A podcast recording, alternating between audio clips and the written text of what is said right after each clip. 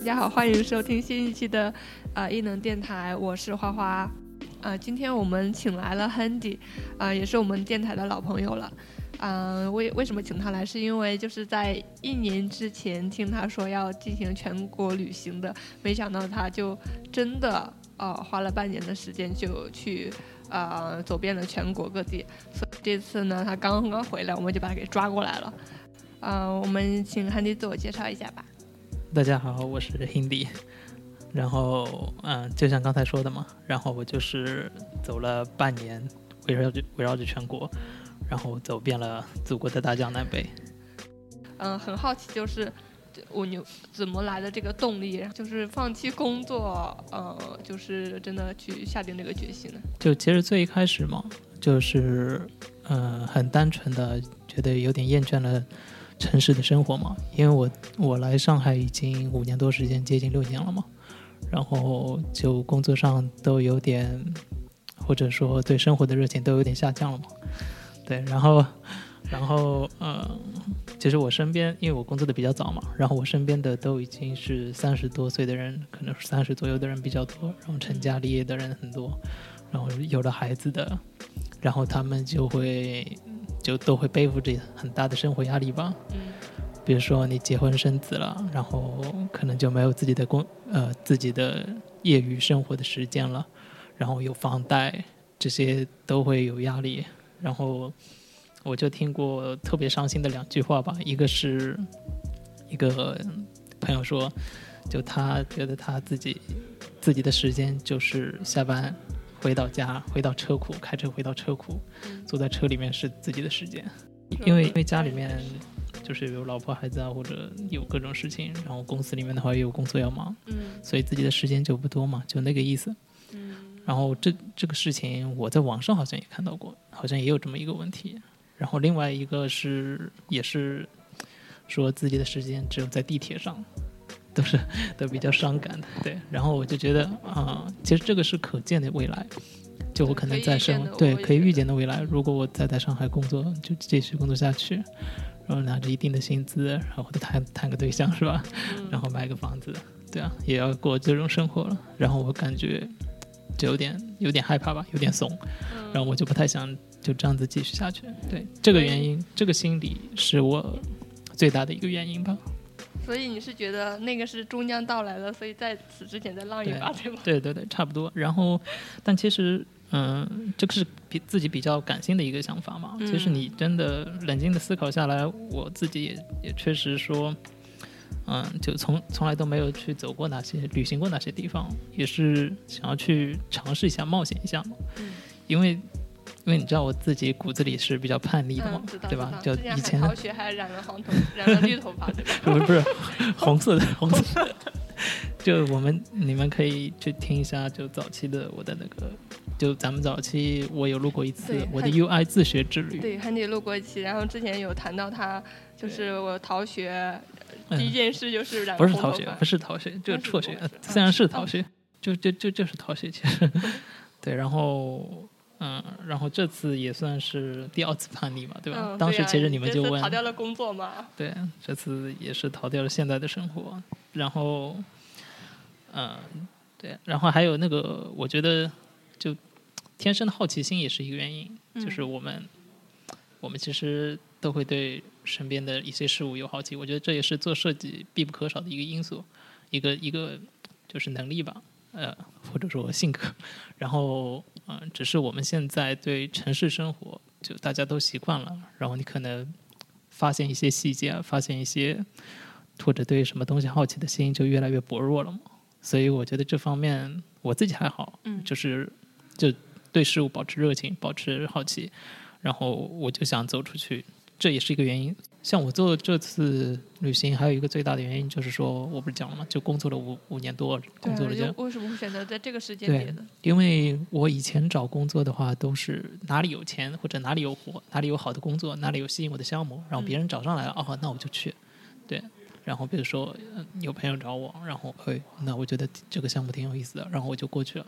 这当然，这个在前期工作前期也无可厚非的，嗯，就是钱多啊，或者工资薪资吸引人啊，或者是有人嗯，或者是大公司的诱惑啊，对。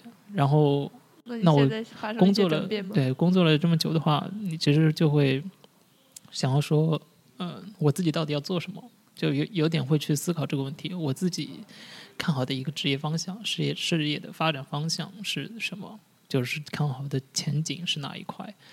然后我就会去思考这些东西。但这些东西的话，你如果不从工作中抽身出来，嗯就紧张的城市生活中抽身出来，你其实很难去有空闲去想深深深深度的去思考这些问题。嗯自己想成为怎样的设计师，你自己想过怎样的生活，这些都是很难去抽身思考的。所以我就给自己放了一个假嘛，对，就真的是给自己放了一个假，因为我之前换工作也都是没有休假的，就下一份哦工作马上就调过去了。嗯，那确实需要去对然后然后就有一个长的时间对，然后就给自己一个间歇年吧。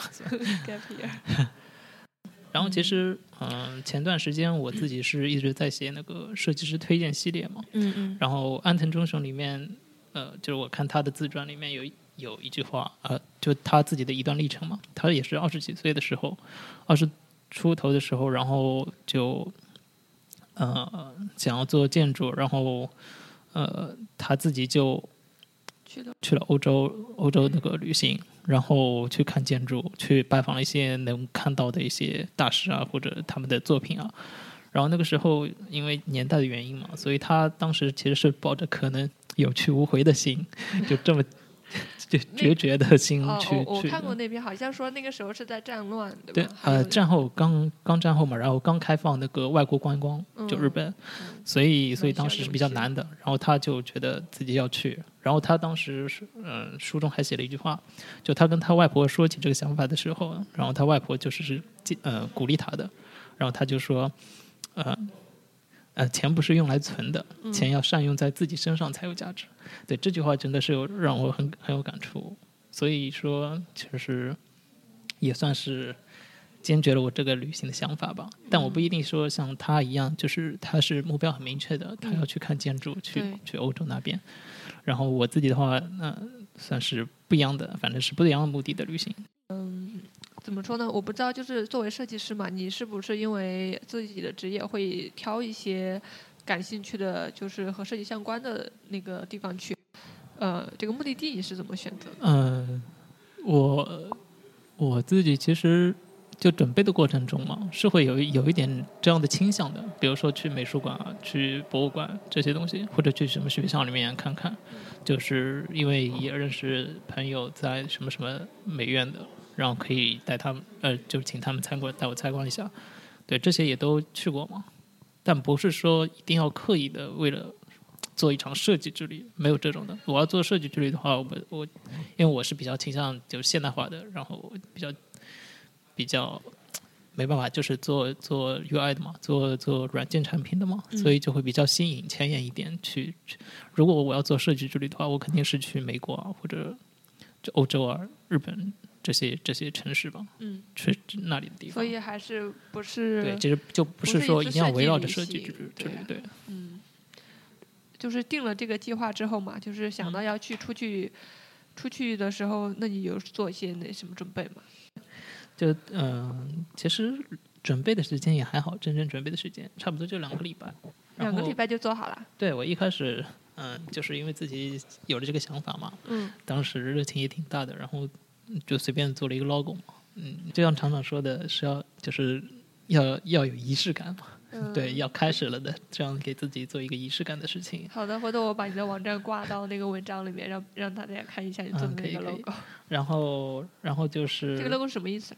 啊，对，这个 logo 我可以跟大家描述一下，简单，它就是一个一个五角星，说说说的简单一点，但是是有几种不同的形态嘛。嗯然后我当时的想法，一个是就咱们国家五星红旗嘛，这个这个五角星，所以代表中国对吧？，对，因为是做一个中国的全国之旅嘛，嗯对，所以就用了五星的形状。然后另一方面的话，我其实特别嗯，就因为会走各种地方嘛，所以有点像打卡签到一样这种感觉。然后我就想到了，就是小时候那种那种，就是幼儿园里面老师给你敲五角星额头上，啊对对啊，你是好学生，然后就会给你敲个五角星啊或者什么的，就表现好了就敲个五角星，那就有这种打考签的，对对对，嗯然后每个地方可能有不同的就形式的延延展出来，所以这是你自己设计的一个章，就是对对对对盖在不不同去过的地方。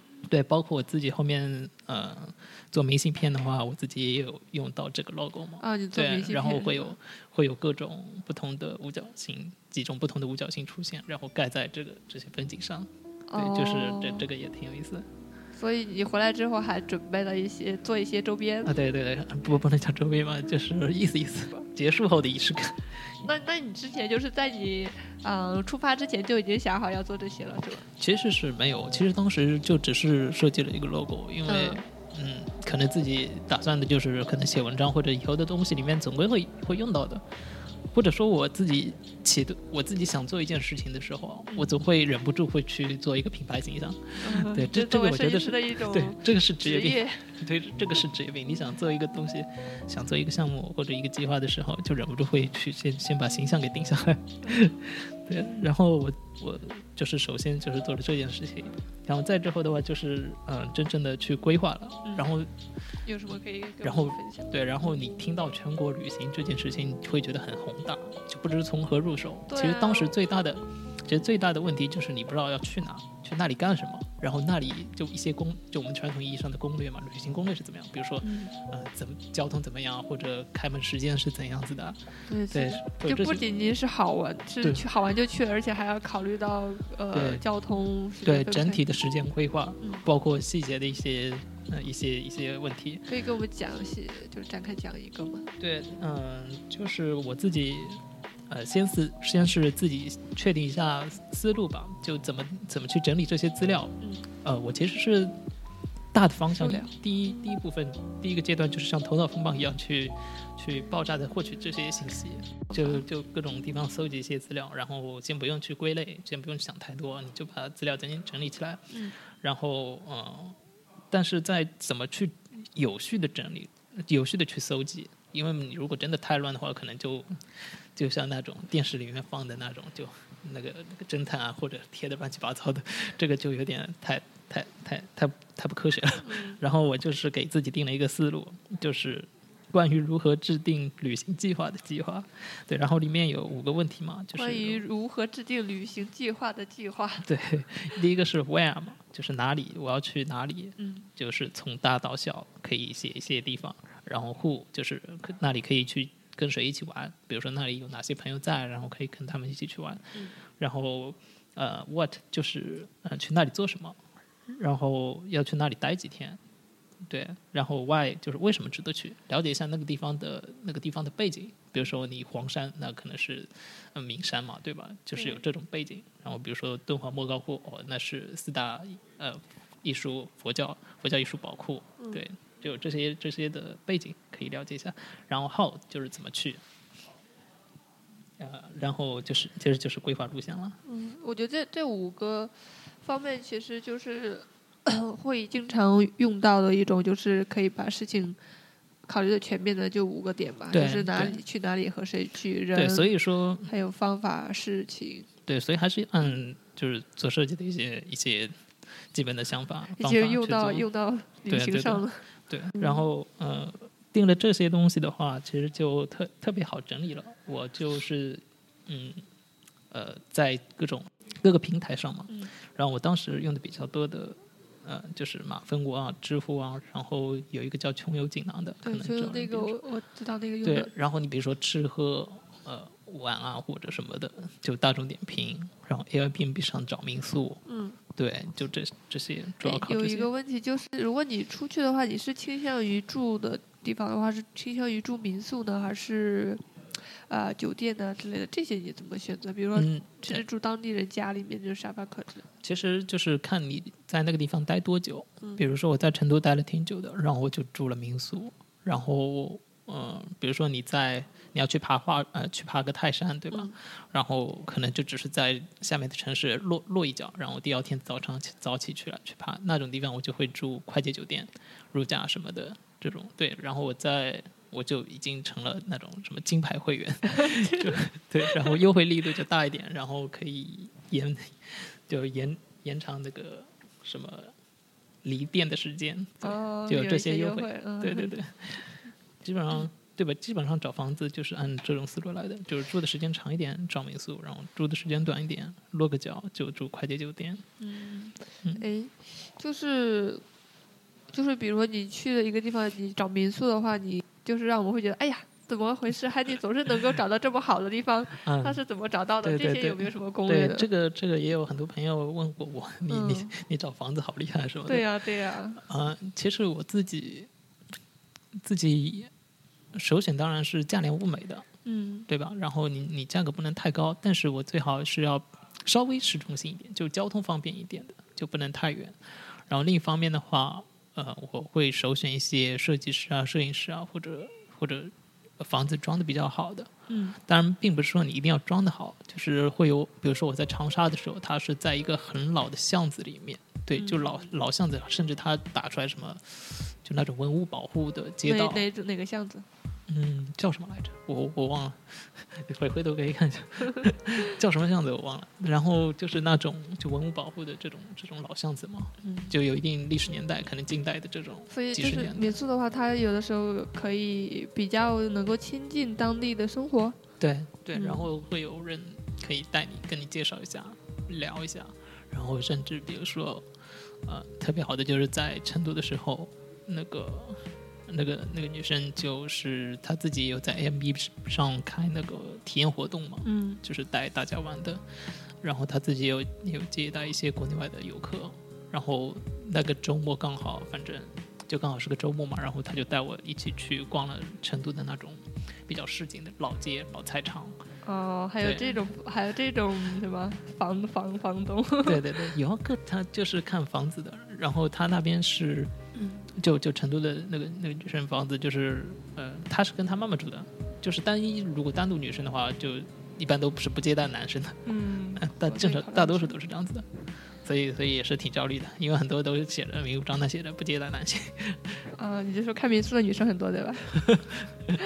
对 对对，神奇的，嗯，第一次知道这边这个样子的。是反正可以试一下嘛，我觉得住民宿还是体验挺好的，然后。嗯特别多特别多的民宿的故事可以跟大家讲。哎，来讲一下嘛。讲一讲，那那现在随便，就比如说还有在南京的时候认识的两个女生嘛，嗯然后其实我那个时候都已经很久没没有接触到，就是就是年大学生啊或者这种，嗯对啊，因为都是在工作嘛，对，都不会接触到不一样的人，嗯然后那哎他们就好开朗，就是就能玩在一起，然后也挺开朗的这种。在南京的时候，然后后来我自己后来一路下去去了杭州嘛，嗯，然后他们是在杭州读书，然后又又一起约了去他们学校走了走。哇，对，他他们他会他们会带你去当地的一些好玩的地方，对吧？嗯，他们主要是比较那种，你知道吗？女生嘛，就是比较咖啡店什么的这种有有趣的地方。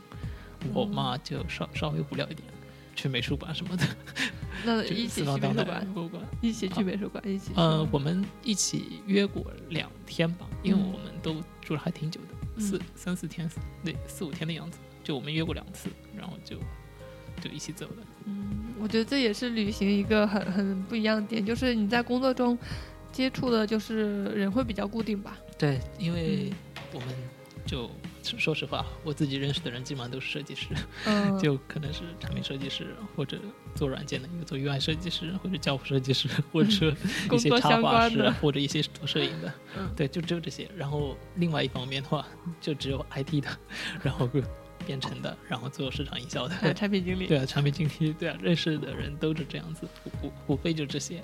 但是你真的走出去之后，你可以跟，就是认识到各种各样。抛弃你的职业标签。对对，我觉得就就这些东西真的无所谓在，在旅行上，在路中，就大家都是，而且都是比较比较开朗、开放的，就特别友好的。对，所以整体整体上，就路上的人认识的人都特别友好，特别会。甚至你买衣服的时候，然后那个售货员妹子跟你聊起来，然后然后我就就可能聊到了我在做旅行啊什么的，然后人家哦就会特别友好的接待你，就是就这样这样的一些细节，你就会对那个城市留下一些好的印象，就你会觉得说那里的人怎么样，对，哦就是其实刚到一个地方都是很新鲜的嘛，就是嗯。所有的毛孔都是打开的，去感受这个对对对。这个。城市。对，嗯，啊，我们继继继续讲回来吧，好好，就是呃，就第一步就是资料收集我，我讲完了嘛，嗯就是会通过各个平台，然后自己实现也定了一个一个方向一个方法嘛。但是这个太笼统了呀，因为我觉得大家都会这么做的。对，但是我会定一个，呃，也也会定一个大的方向概念。就我自己写了一句话在自己的笔记本里面，对，就。很想知道你的旅行的目的是对我，我不是去，我写的就是我不是去度假享受的，而是去不同的地方观察、体验、交流的。作为观测者、旅行者、学习者去看待遇到的一切。其实这个就，呃，就简单的两句话，但是把很多事情都给定了。首先，嗯我不是去旅游去玩的，然后嗯旅游和玩这些事情可能要让位给那种，嗯、就是，嗯，怎么说，就是交流的。就比如说住民宿啊，然后跟人们交流这种地方，嗯然后，然后可能你你你成为当地的人，这种就是特别主观进入这个这个城市的这种这种思想，会让我给会让我给会让我给这种观测者，我以第三方的角度去拍摄、去记录这些事情的这个角度。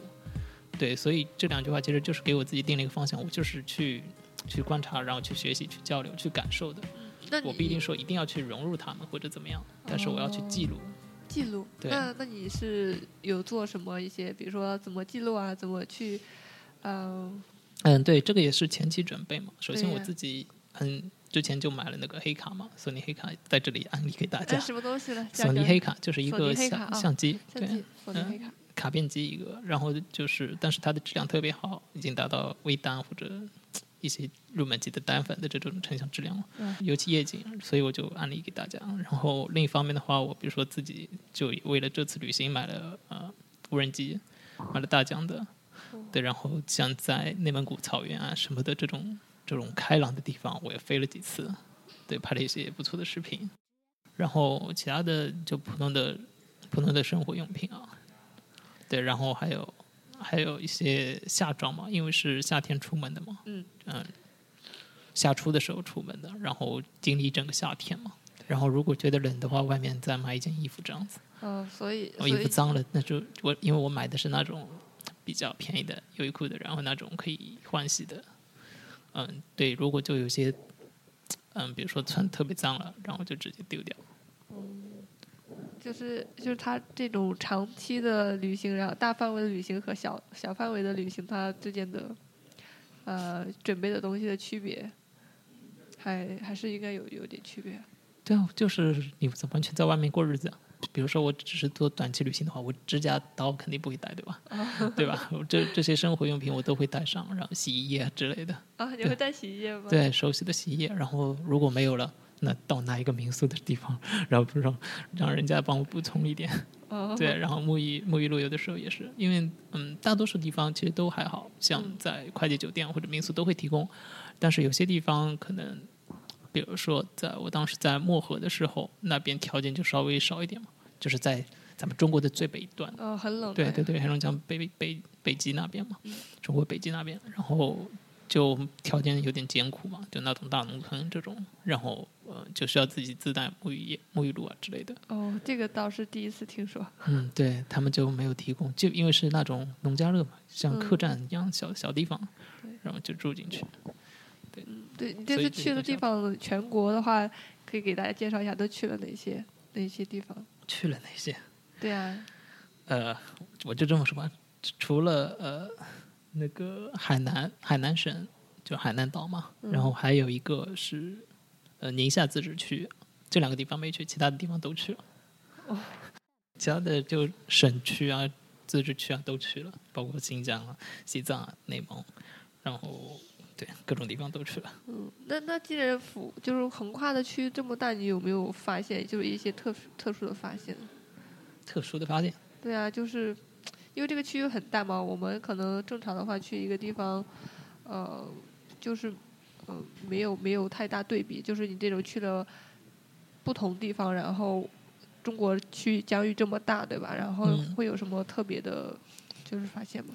嗯，像这个问题的话，其实很多人都会问你，嗯，有些人会问我，你觉得哪里最好玩？对，我觉得这个问题真的不能笼统的概括。就比如说你想去海边的，那会推荐去青岛、大连、厦门这些城市。然后你比如说喜欢去开阔一点的地方，那可能呃西藏高原，对吧？然后内蒙古大草原这种地方我也是特别推荐。对，所以其实。嗯，就你个人更喜欢哪哪个地方？就是去了全国。我个人真的是喜欢很多很多地方，因为每个地方的特色都不一样。嗯，就比如说，呃，草原，真的，我我我真的，因为你在日常生活中，就我们南方或者。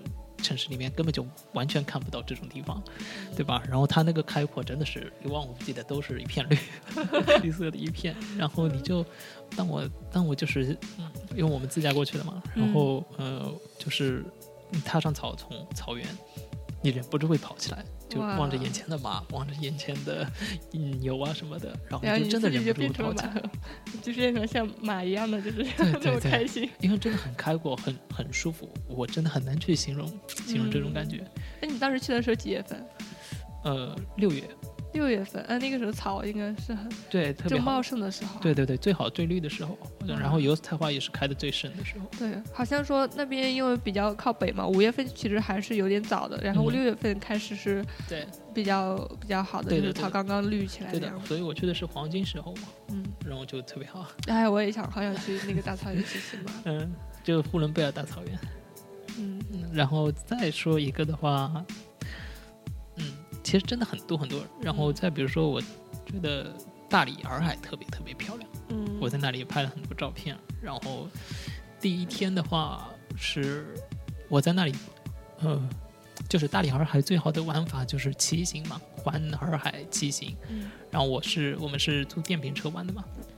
然后第一天的话，我是跟一个女孩，然后呃，就我们在露营地认识，前一天晚上，然后那个地方。啊，反反正就第二天就约了一起去去骑车走嘛，然后就就两个人一辆车，对，然后然后两个人拍你拍我你拍我我拍他，你 那那你天哪，我觉得还是那嗯？就感觉就是旅行中可能会有这样子的嘛，就是遇到一些人比较好玩，就是嗯，可能是异性吧，就是。你就是别人就说是，就很多人出去啊，就会问啊什么有没有艳遇之类的嘛。就是你是怎么看待这种，就是在旅行中遇到的，就是比较玩的投机的这种，嗯，有这种异性的，就是嗯，怎么说呢？因为我是个比较理性的人，嗯，然后就分得特别清的，嗯，就能就玩归玩嘛。然后感情是另外一回事儿。嗯，我我其实不太容易动感情的一个人。哦，不太不太会长期考虑考虑长期发展。对，嗯，因为本来就是很很现实的一个问题。地域。对啊，尤其是地域的问题。嗯，对。不过怎么说呢？我觉得也有人，这这只是我，我觉得也有人可能是真的是挺喜欢浪漫的故事，浪漫的旅行。嗯，反正我不是，我是我是个。我是个单身狗，对，你是一个单身狗，然后对对对旅行中遇到的玩的好的异性无动于衷，我们知道了 你为什么会单身，是因为你完全是不不想去开始，对吧？凭本事单身，嗯，对，凭本事单身，我们我们都很很很佩服你，旅行中可以遇到这么多好好好的那个什么玩的好的女女孩子。嗯，然后我觉得我自己的性格好是一个原因，因为。哦，或或者说，就是像我先前所说的，就是大家在路上会开放很多，开朗很多。嗯，比如说，嗯，就我们讲的洱海嘛。那第二天，我是跟一对母女，呃，母母子，嗯，就是一个三十多岁的一个姐姐吧，然后跟一个七岁、七八岁的一个小朋友，对，然后，嗯，就第二天是跟他们一起走的。怎么遇到呢？是我们当时。呃，拼车嘛，拼车拼到了一辆车，嗯，然后他们当时那一天还没定定下来住哪里，然后我之前是事先定了的嘛，客栈，然后呃，然后我我我就说你你们要不去我那边客栈去问一下，对，然后然后然后我们就过去，然后哎刚好有一个房间，然后价格也还可以，我们换下来，嗯，那他们就也就也就定在那里，然后然后啊，既然都认识都聊上了，那就一起走吧。就是呃，洱海是分西线和东西线和东线的嘛。啊，对，西线和东线。那我第一天骑了西线，然后第二天就骑去骑行东线，因为一天是呃电瓶车电量是不够的嘛。嗯对，然后第二天就跟他们呃这对这对母子一起走的，然后帮他们拍了一些照片，然后他啊就很开心啊，夸奖我什么的，对，就拍的真好。就是这种奇妙的缘分。对对，所以我觉得不一定说你是要冲着什么目的说对，就说要艳遇啊什么的，因为这里面心面要打开。发生的事情都很随机，你遇到什么人，然后，然后这个人是不是聊得来，然后以及就是可以去看共同看一些好玩的东西，嗯，对，这个都都是很随机的东西。对你不让你呃，这个其实就是旅行的一个乐趣。嗯就是我旅行前确实是有一点不安的嘛，我甚至都不知道能不能完成自己走完这段这段路。嗯，对有很多不安确实是一个很很大的一件事情。对，然后嗯，自己真的走走下来的时候，而且我以前是我，包括我现在也不是说特别喜欢旅游。你让我现在说我多喜欢旅游，其实也没有特别。但是其实就是旅行的乐趣，我算是在这一段长途旅行中真的体验到了。就是你会期待，嗯，你会就是下一个地方是怎么样子的，然后可能会遇到什么人。呃，可能会遇到什么人还是后话，但是你下一个地方是怎么样子的，真的是是你会期待的，因为因为我们比如说，嗯、草原怎么样，大家都知道对，Windows Beach 就是草原都有想象。对，Windows Beach 就是草原，大家都知道那个东西是怎么样的，但你真正踏上去的那个地方，你你真的是感受完全不一样，嗯，你你真的是会，因为那个是全身心的一个全身的一个体验嘛，沉浸式的。对，沉浸式的一个体验，但你如果只看一张图片，看一张壁纸，看一段视频，嗯，就是就是完全天差地别的一种感受。所以，所以我也鼓励大家，如果那里想要去的话，你可以放放个假。呃，当然不要像我这样子，不是说一定要像我这样子，就是说，嗯、长假或者干嘛的，然后可以出去走走，真的可以出去走走。对。然后这个还有一个问题就是，嗯，像你刚才说的，就是说对比照片上，对吧？嗯然后自己去的话，会有很多切身的那种不同的感受。对对，就就牵扯到一个读书、看看攻略以及亲自旅行的一种区别。就是我，因为我我和我朋友讨论过这个问题，就是你是希望说先去啊、呃了解一个地方再去呢，还是说什么都不不不了解，然后直接去那边直接去感受这个东西？比如说你会去那些老的地方、有历史的地方，对吧？那嗯其实我觉得这个还挺考验人的知识储备的，就是一个地方它是否和能和你就是产生联系以及引发共鸣。呃，我其这个怎么说呢？其实两种方法都对嘛。嗯其实就像做旅行规划一样，你可以事先做攻略，也可以不直接不做攻略，直接去那个地方。嗯这都是两种不同的浪漫，我觉得。啊，对，然后你 你去某个地方也是一样的，就是你可以为了去敦煌莫高窟，你事先查阅大量的资料，嗯你可能是就是就是美术工作者，你就是事先会想要去了解一下，然后再去亲亲身的亲眼去看一下。嗯，对，因为特别特别难得，确实我也去了，然后呃，当然我也是事先，我也是事先看了那个呃，就纪录片嘛，纪录嗯片先都事先了解了一下，然后大概，然后在当地，因为都是会有免费的讲解提供的，嗯然后再去听讲解，再去看，再去亲眼的看，这是会好一点。然后像有些地方，嗯，可能你不需要做太多攻略，因为因为比如说，就像我刚才说的，就是那种历史的遗产建筑这种，然后都已经有点很破破烂烂的这种，我觉得当下的这种感感受也挺好的。我不需要去了解太多它的它的背景，或者我我我我想去了解的话，当时呃也都是会有那种介绍的嘛。嗯，就是偶然碰到了，觉得很感兴趣，对对对然后再去去了解。对对，也也是的。当然，每个人可能也不同，但在我这的话，我一般大多数我都我大多数都是会倾向先去了解一下的。你至少要稍微做一下攻略，不然的话，你可能途中会有各种各样的麻烦，然后耽误各种各样的时间，然后有些精彩的地方你就不知道，就完全错过了。对，对，然后嗯，就比如说呃，你爬个爬个山，然后从哪个索道上，哪个索道下，这些东西你如果不搞清楚的话，你耽误的时间就会特别长，怎么坐车等等的。嗯如果你事先知道的话，就很顺。我我事先全部十有八九我都会调研好，就是就走得很顺。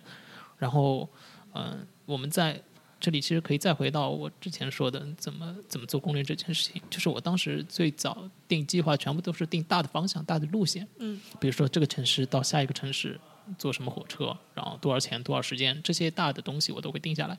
但是你到了那个城市，具体要去干嘛，我都不是不不写的，我只是写了，比如说你可以去呃什么武汉长江大桥走一走，或者或者是呃这里有个 live house，你可以去看一看，我都是这么大的写一下。但是我不会说具体说你今天要去哪里，明天要去哪里，事先的我都不会做这些详细的规划。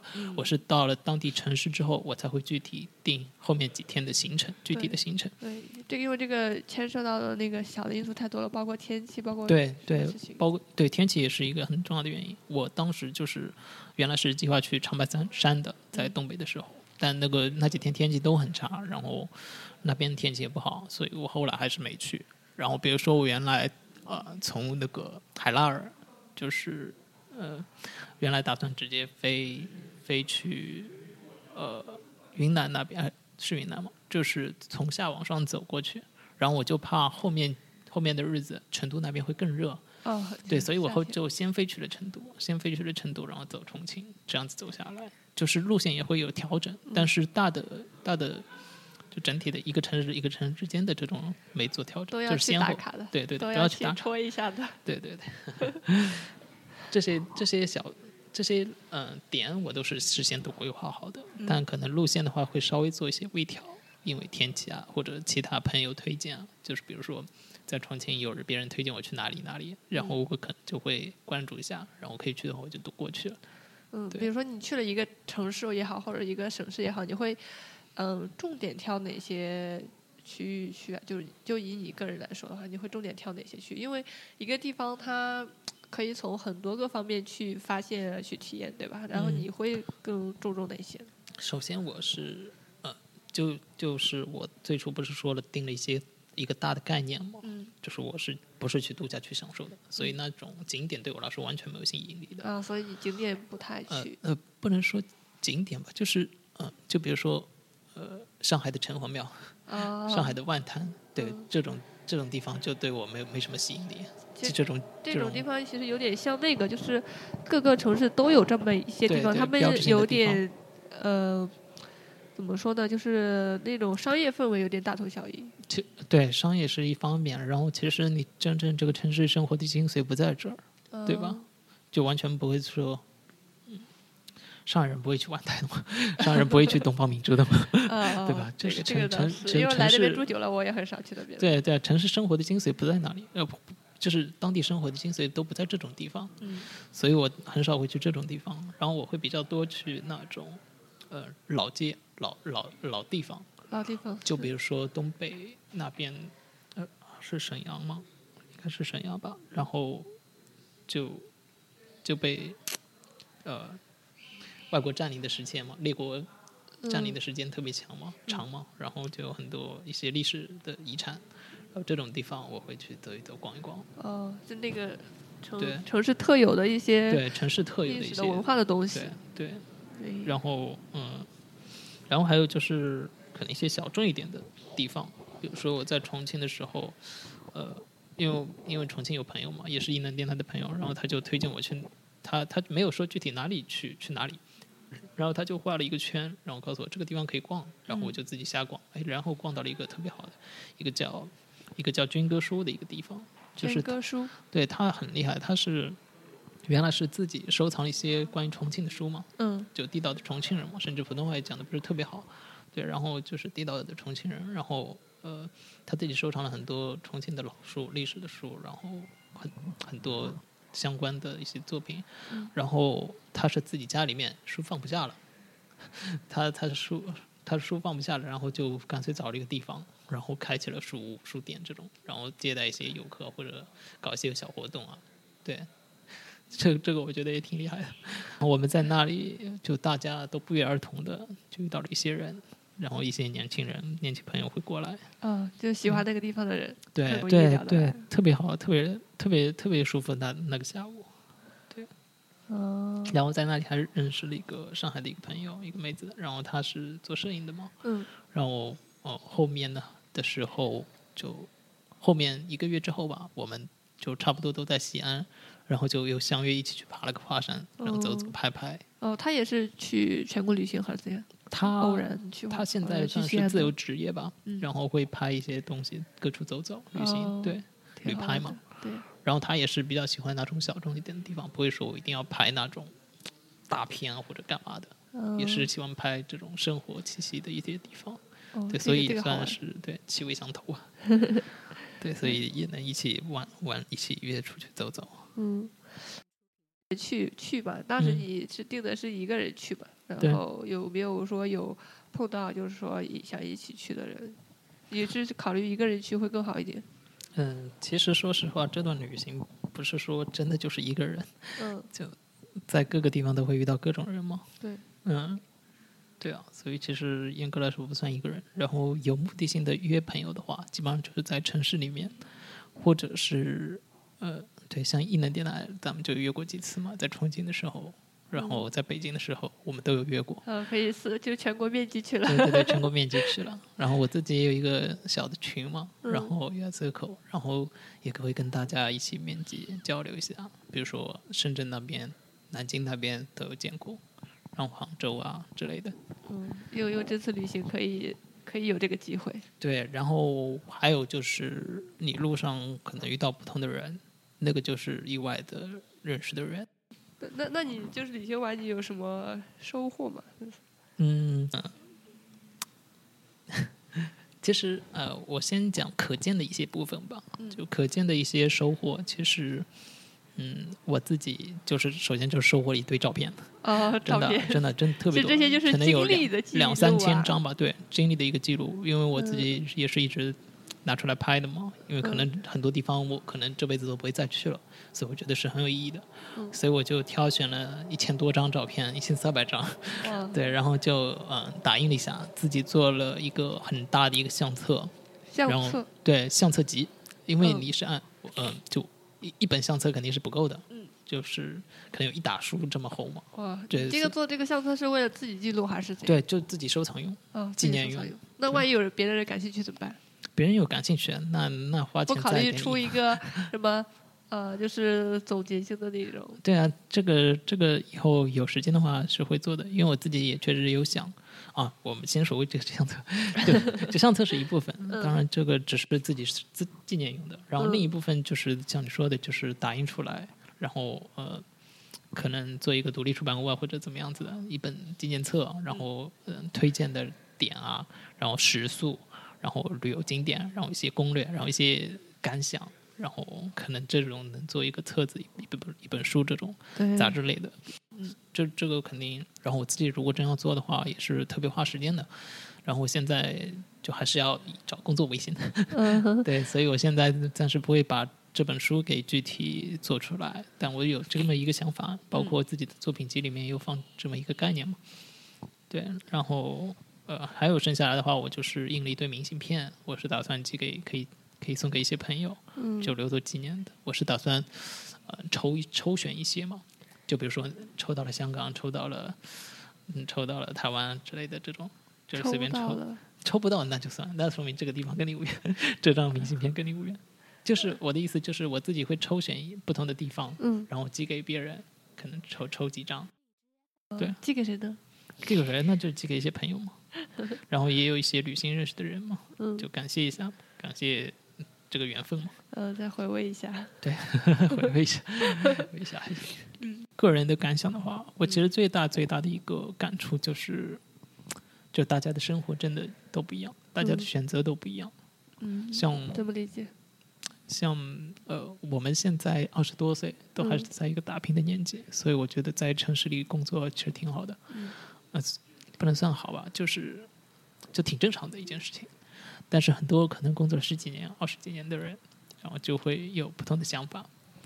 嗯、我举个例子吧，比如说我在厦门的一个一个房东，民宿房东，然后他是在央视做一个做就是做那种比赛赛事的，他最大的结果的项目就是奥运会那个。然后比如说这个选手叫什么名字，然后比如说他进球了嘛，嗯，对吧？他得分了，然后就会有那个信息信息显示出来在屏幕上。好对，他是做这些调控的，，OK，对，所以他也是做到一定一定位置了。然后他后来就是觉得觉得枯燥了，厌倦了这种生活，然后就太累了，然后他自己走到也是自己旅行嘛，然后走到了厦门，哎，觉得这个地方很不错，然后就住下了，应该已经住了有几年了。呃，就相当于从一种生活中完全跳脱出来，然后选择了另外一种生活。对，这种就是完全做另一个选择了，然后他就很舒服嘛，因为钱赚的也够了嘛，嗯然后能过自己想过的生活，然后偶尔可能北京还有工作啊，还有事情，然后也会过去一趟，嗯，但基本上就是在厦门了。那有有没有遇到不好的不好的事情？不好的事情，其实也不能说不好的事情，就是一些有些比较现实，特别是女孩子可能会遇到一些。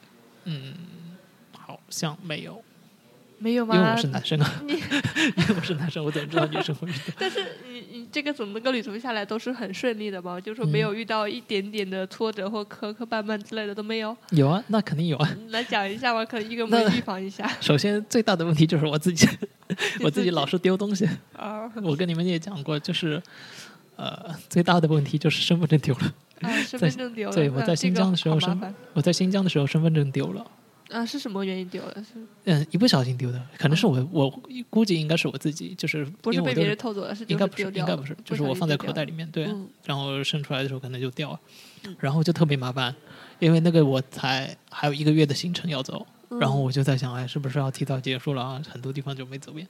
然后后来我也是查了大量资料嘛，或者是去问啊，就最主要的问题就是买买车票，嗯，买那个动车票或者飞机票等等的。呃我觉得在飞机在国内国内的话，飞那个身份证真的是，对 特别是出行啊，很重要。对，然后呃。然后当时其实每个地方其实没有统一，有些说你用驾驶证你可以用，嗯有些地方就是不行，一定要你拍什么护照，呃，拍一张大大头照，然后做个临时身份证，嗯就是因为那个火车场，呃，火车站那边都有的嘛，嗯。都有那种临时办证处的，哎呀，就好麻烦。然后后来我才知道，嗯、就是可以用护照去买，我因为我当时证件全部都带在身上的嘛，嗯。后来我就用呃护照在网上买，然后再先排队去取票。因为只能临时呃，就是人工售票处去取票，呃，而不能用那种电子对对是嗯取票，就特别麻烦，就是会要提早到半个小时一个小时这样子嘛，因为哦防止赶不上车。对，这个倒是。对，就特别麻烦，身份证丢了，然后大大小小东西也丢过不少，比如说裤子丢过在酒店里面，然后呃然后比如说衣服也丢过，因为那种白 T 恤嘛，你放在白白色的床上你看不见的。对了。然后再比如说我的我的洗面奶 丢在了呃丢在了哪哪里来着？丢在了青岛 青岛的嗯民宿里面，OK。然后呃那个呃旅行箱的钥匙丢过。啊。旅，行箱的钥匙就是幸好有备用钥匙嘛，我放在书包里，但是口袋里面的那个掉钥匙就掉了，然然后牙刷掉过，电动牙刷，这个这个，嗯。电动牙刷掉过，然后也、哦。也是请那个房东帮我寄了回来，呃，对，哎呦好尴尬，就是各一路上各种拉东西，这个是自己的问题，但是可能你真的走那么久的话，因为旅行箱里面东西拿进拿出，对啊真的，这个是高频率事件。对对对，高频率事件真的还是挺不可控的，就一不小心就掉了，落了什么东西。嗯对，主要就是落这些东西吧。然后最最伤心的就是身份证，最难过、最麻烦。这个这个太麻烦了。对，哎，有没有就是什么 Plan B 之类的？就是像这种东西，对吧？嗯，就是有的时候很难免，就有没有什么做一些啊、防御的？防御的措施、好像也哦，没有办法，特别身份证这种，我觉得其实更加小心。对，其实是没有办法的。像嗯那个，嗯，其实锤子前段时间发了个旅行箱，不是有那个扣子嘛？一个一个扣子，你你带了你就把它扣一下。嗯但问题是我忘了这个东西，就是我忘了扣或者忘了打开或者忘了关闭，你自己也是很有可能的，对，对吧？嗯所以 这个东西就其实并并没有什么卵用。嗯。哎，那你觉得国内小偷多吗？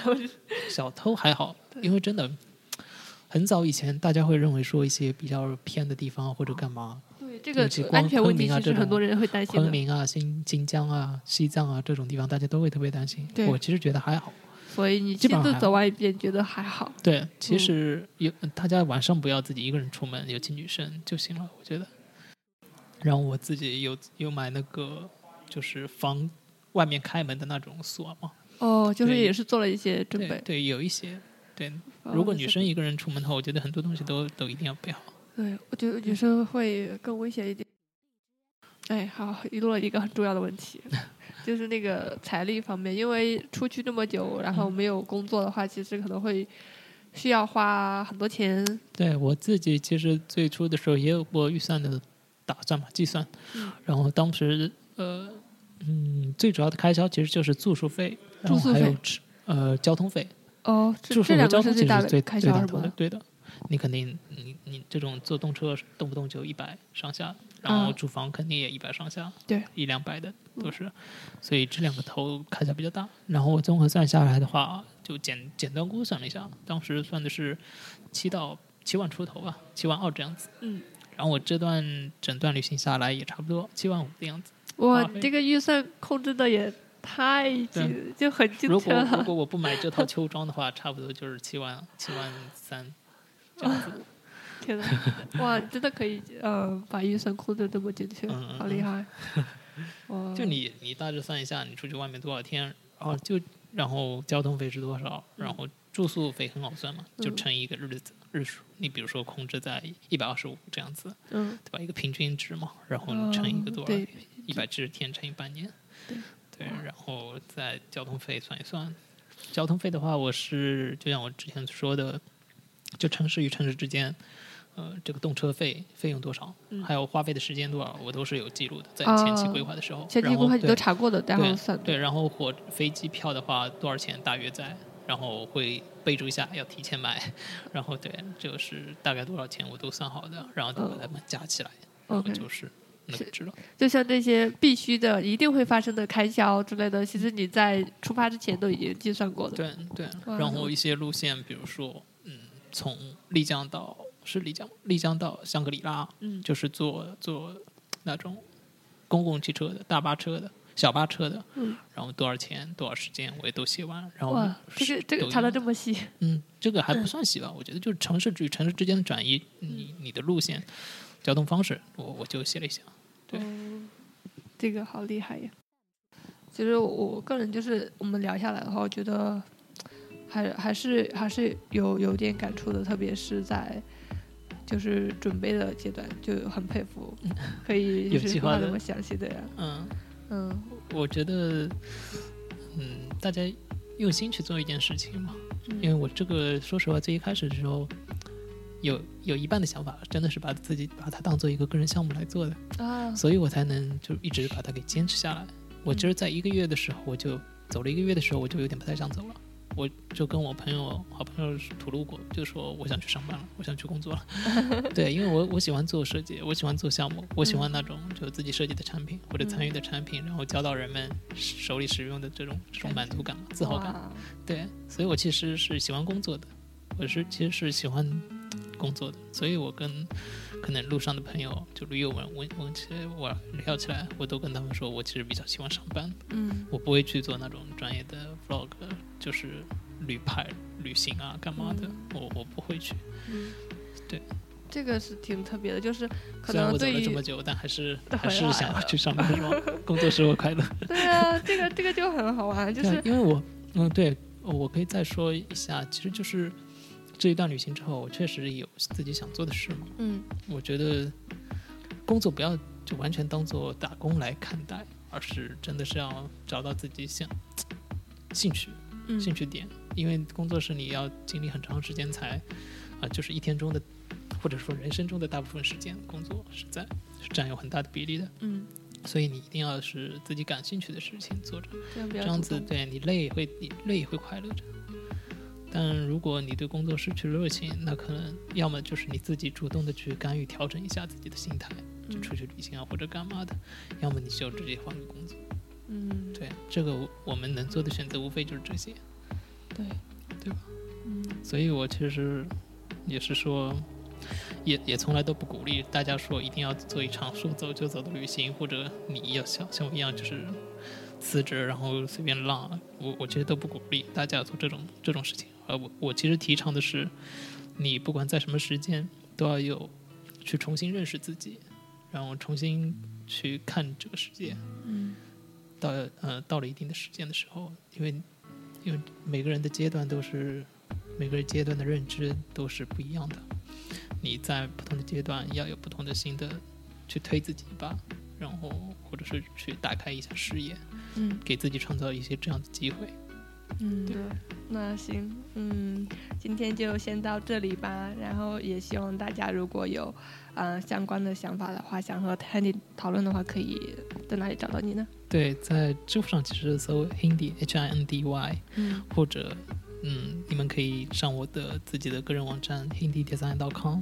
那今天就先这样啦，拜拜，拜拜